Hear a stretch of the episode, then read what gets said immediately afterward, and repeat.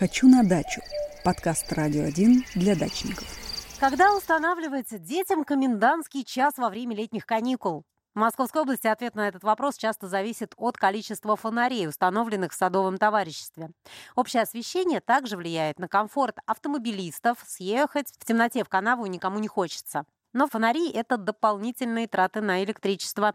Как решить этот вопрос, чтобы все были довольны, расскажет директор департамента недвижимости цифровые СНТ Подмосковья Федор Мезенцев. Федор, здравствуйте. Здравствуйте. Расскажите, Федор, как этот вопрос решить? Вот как э, с фонарями, как их устанавливать? Вот э, в СНТ установкой фонарей и оплатой электричества за общее освещение занимаются сами дачники под руководством правления. А сколько светильников поставить, э, какого цвета они должны быть, э, какой мощности лампы, тип ламп, как их обслуживать. Все это решают э, дачники самостоятельно на общем собрании. Поэтому вариантов здесь может быть много. Штрафов за отсутствие электричества на СНТ не предусмотрено. Поэтому, если дачники хотят сделать себе комфортно, они договариваются о том, какие светильники они будут устанавливать.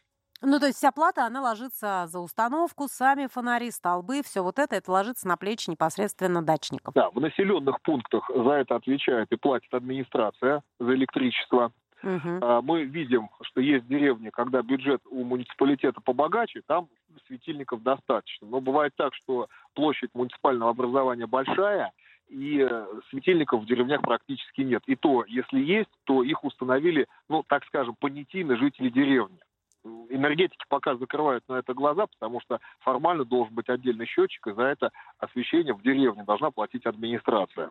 То есть, получается, Федор, правильно я поняла, если это СНТ, то там дачники. Если вдруг, вот э, недавно тоже а, такая возможность появилась, СНТ переходит, э, так сказать, становится деревней, да, если кто-то забирает и СНТ расформировывается, то там уже это ответственность вот того населенного пункта, под, чем, под кем находится бывшая СНТ, так сказать. Теоретически да, но надо напомнить, что СНТ СНТ в населенные пункты никто преобразовывать не собирается. Угу. И если СНТ как юрлицо ликвидировано, то у муниципалитета нет никакой обязанности принять эту территорию в состав населенного пункта. Ага. Это должно быть экономически обосновано. И так не может быть, что если в деревне 15 дворов, а рядом СНТ на 150 участков, то они ликвидируются, и из этого получится один большой населенный пункт, большая деревня.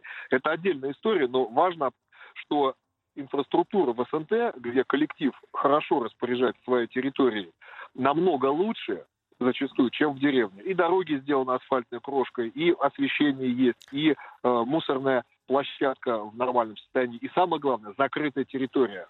Да, Это чего не будет при деревне. Нет чужих машин. В деревне нельзя этого mm-hmm. сделать. Федор, какие лампы позволят сэкономить дачникам?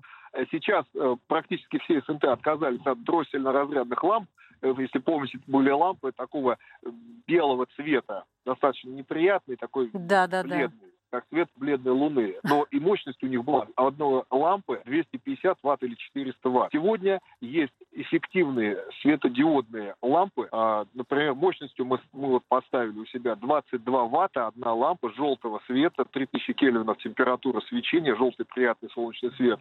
Получается 1 киловатт на 1 километр линии при установке на каждой опоре. По ночному тарифу э, это обходится 2 рубля в час. Это абсолютно недорого, и дачники вполне могут это осилить.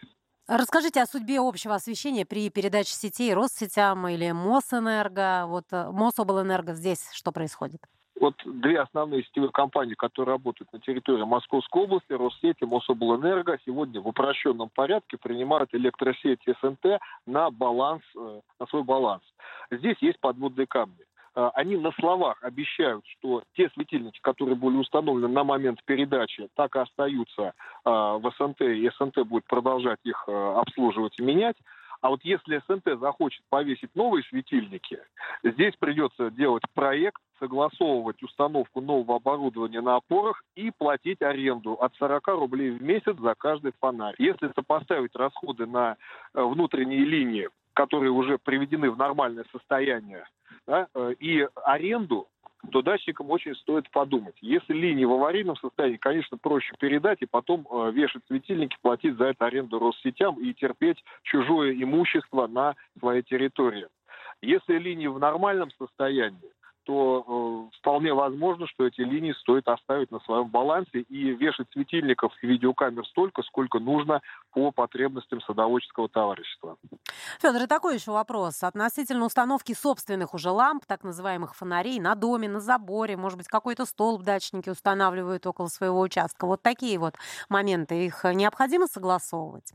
Все, что устанавливается на своем участке, согласовывать не нужно. Есть исключения э, участки, которые находятся рядом с аэродромами. Есть приаэродромная территория, Э, от первого до седьмого пояса, и там иногда есть жесткие требования к освещенности. Это связано с безопасностью полетов. Все остальное никак не регламентируется, это чисто гражданско-правовое отношение между соседями. Ну, часто бывает так, что сосед делает над крыльцом мощный прожектор, приезжает в час ночи, и этот прожектор светит не только на площадку перед дачным домом, но и э, в лоб в соседний дом э, и не дает спать сосед. Ну, здесь надо договариваться. Обычно дачники договариваются в такой ситуации по-житейски. Светильник может вдруг сломаться, ворона его склюет и что-то такое. Потому что судебных историй по поводу того, что кто-то кому-то подсвечивает участок, мы еще не видели. Если, допустим, а, не на своем прям участке дачник устанавливает, а вот э, около, за забором, но прям рядом, это тоже считается, что согласовывать не нужно? Или это уже общая территория? Все, что за забором, требует угу. согласования Понятно. с правлением товарищества. Высадка кустов, установка любых светильников, каких-то цепочек, шлагбаумов, там, столбиков заградительных и так далее. Все, что не на своей земле, дачник должен согласовать с администрацией СНТ в лице правления. В общем, все, что за калиткой, уже необходимо согласовывать. Абсолютно. Спасибо, Федор. В эфире был директор департамента недвижимости цифровые СНТ Подмосковья Федор Мезенцев. Говорили мы о том, а, как а, на территории подмосковных СНТ устанавливать фонари и обеспечивать освещение территории.